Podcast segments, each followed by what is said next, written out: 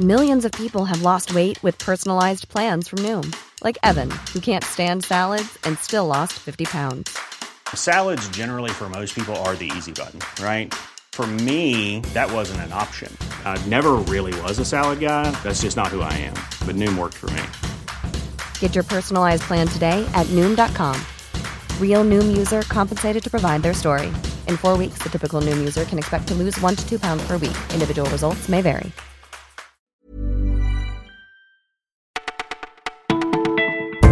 Bonjour à toutes et à tous, c'est Elise au micro du Parisien. Nous sommes le mardi 5 février et voici notre sélection du jour. C'est un mouvement sur le bitume en opposition au grand débat organisé par le gouvernement. La CGT lance aujourd'hui une nouvelle mobilisation. Elle réclame une réforme de la fiscalité et une hausse des salaires. Plusieurs préavis de grève ont été déposés dans la fonction publique, l'enseignement, à la RATP ou encore à la SNCF. Des manifestations sont prévues dans toute la France. Objectif du syndicat faire front commun avec les Gilets jaunes. De quoi en laisser quelques-uns dubitatifs. Il y a un mois, Philippe Martinez disait que c'était tous des fachos. Maintenant, on y va, ça n'a ni queue ni tête, nous a confié un ancien de la CGT. Il faut croire au Père Noël pour imaginer que les sociétés d'autoroutes allaient nous faire un cadeau. Ce sont les mots de Pierre Chasseret de l'association 40 millions d'automobilistes.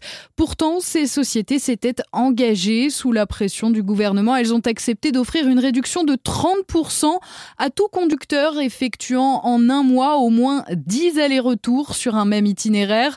Une mesure destinée en plein mouvement des Gilets jaunes à faire avaler la pilule de la hausse des prix au péage.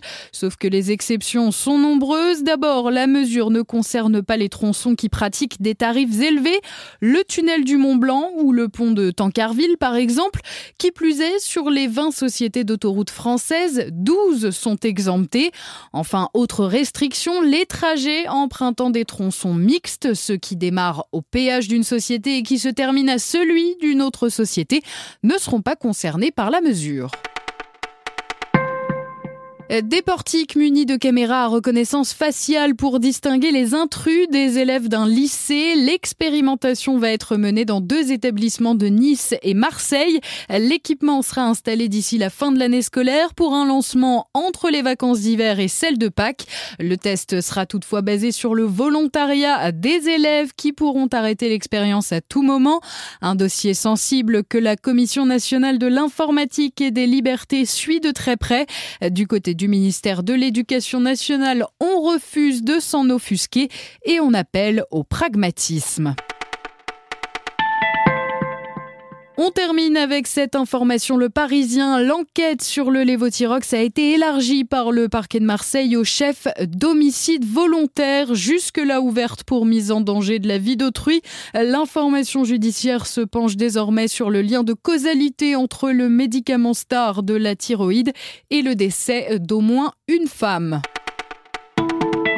Vous écoutiez le Parisien, merci d'avoir passé ce moment avec nous et à demain.